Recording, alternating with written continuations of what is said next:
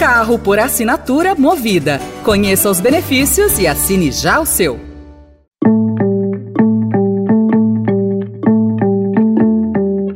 Olá, começa agora mais uma edição do Notícia no seu Tempo, um podcast do Estadão para você ouvir as principais informações do jornal.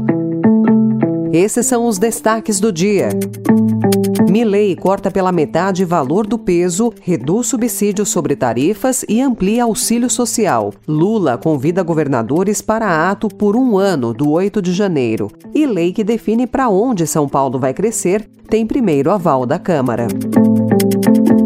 Hoje é quarta-feira, 13 de dezembro de 2023. Estadão apresenta Notícia no seu tempo. O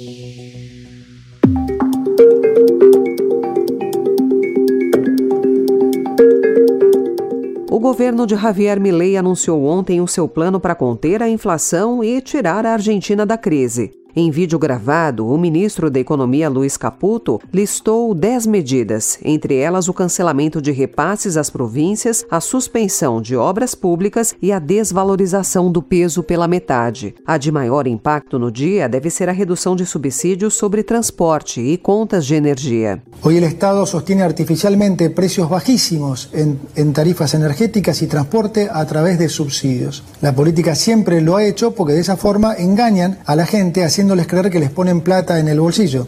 Embora não tenha detalhado o tamanho do corte, a medida deve ter impacto direto em trens e ônibus da capital e da Grande Buenos Aires. No fim da mensagem, ele garantiu a duplicação de dois programas sociais: o Benefício Universal por Filho, que é uma espécie de Bolsa Família, e a Assistência Alimentar, ambos criados em governos peronistas. O que vamos fazer é duplicar o Plano de Asignação Universal por Hijo y aumentar en un 50% la tarjeta alimentar.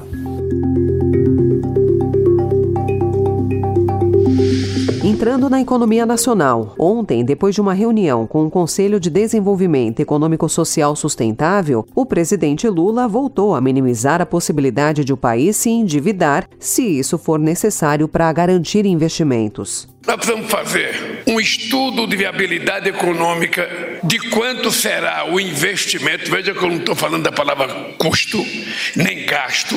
De quanto será o investimento para a gente colocar essas coisas maravilhosas que vocês detectaram que é preciso fazer para o Brasil dar certo. Não é decisão de mercado. Não é apenas uma questão fiscal. É a gente, nesse conselho, discutir que país a gente quer para a próxima década. Porque, se for necessário, esse país fazer o um endividamento para esse país crescer, qual é o problema? A declaração do presidente é mais um episódio da queda de braço entre a ala econômica e a política do governo pela gestão do orçamento.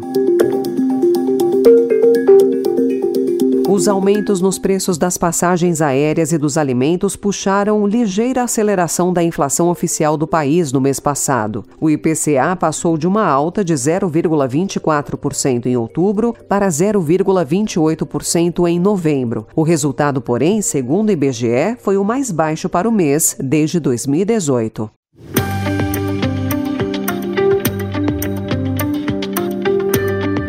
Na política, o convite de ontem do presidente Lula a governadores para um ato no próximo dia 8 de janeiro, quando se completa um ano dos ataques às sedes dos poderes em Brasília.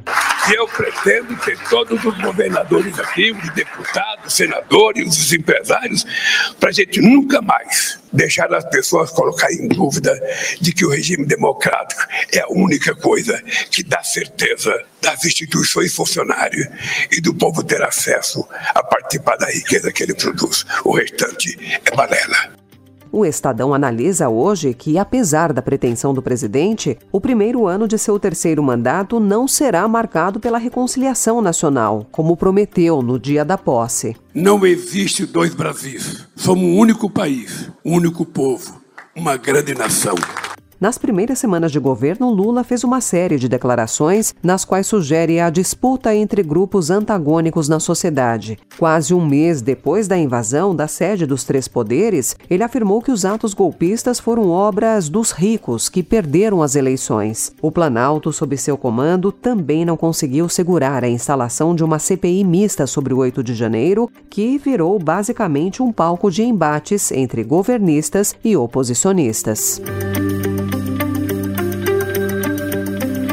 E na véspera de passar pela sabatina da Comissão de Constituição e Justiça e da votação no plenário do Senado, o ministro Flávio Dino esteve reunido com parlamentares e disse que sabe distinguir o papel de um juiz e de um político.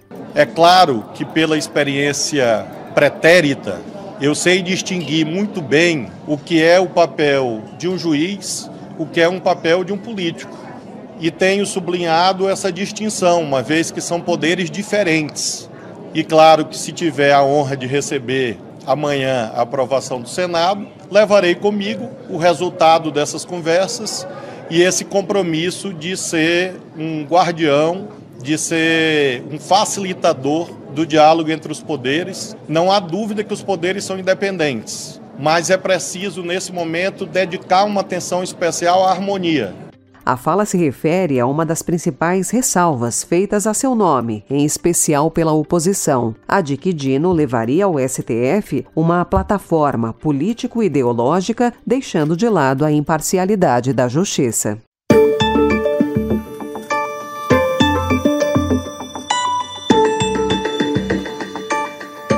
Nos Estados Unidos, o presidente Joe Biden deu ontem um sinal mais claro de que a paciência da Casa Branca com Israel está perto do fim. Biden afirmou ter dito ao premier israelense Benjamin Netanyahu que os bombardeios em Gaza estavam começando a afetar o apoio internacional. Em um evento em Washington, o presidente disse que Netanyahu tem de tomar uma decisão difícil e aceitar a criação de um Estado palestino.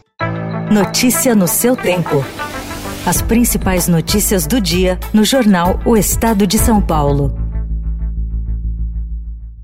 E em 15 segundos, a CPI sobre o desastre ambiental em Maceió e a estreia de Doutor Monstro nos cinemas. A importância da regulamentação dos cigarros eletrônicos no Brasil, produzido pelo Estadão Blue Studio com o patrocínio da BAT Brasil, debate o tema que entrou em consulta pública. Ouça em Notícia no seu tempo.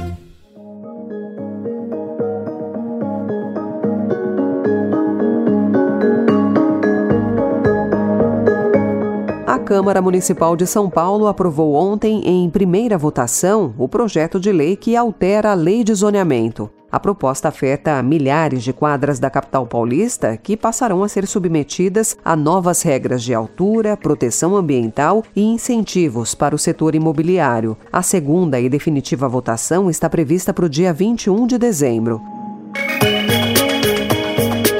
Já a CPI para apurar o desastre ambiental em Maceió, causado pela exploração de salgema por parte da Braskem, será instalada hoje. Autoridades municipais e empresários do setor hoteleiro de Maceió estão em campanha para evitar que o desastre afete o turismo na capital alagoana. Notícia no seu tempo.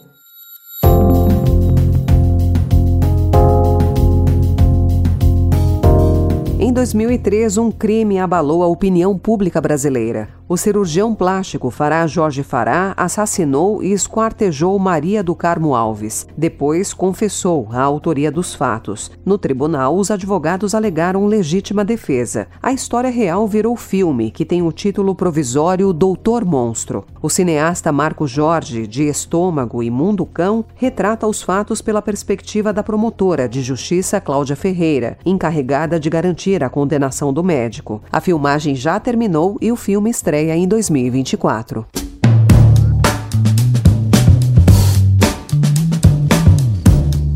Essa foi mais uma edição do Notícia no seu Tempo, com apresentação e roteiro de Alessandra Romano, produção e finalização de Mônica Herculano. O editor de núcleo de áudio é Manuel Bonfim. Você encontra essas notícias e outras informações no site estadão.com.br. Obrigada pela sua escuta até aqui e até amanhã. Você ouviu Notícia no seu tempo. Carro por assinatura Movida. Conheça os benefícios e assine já o seu.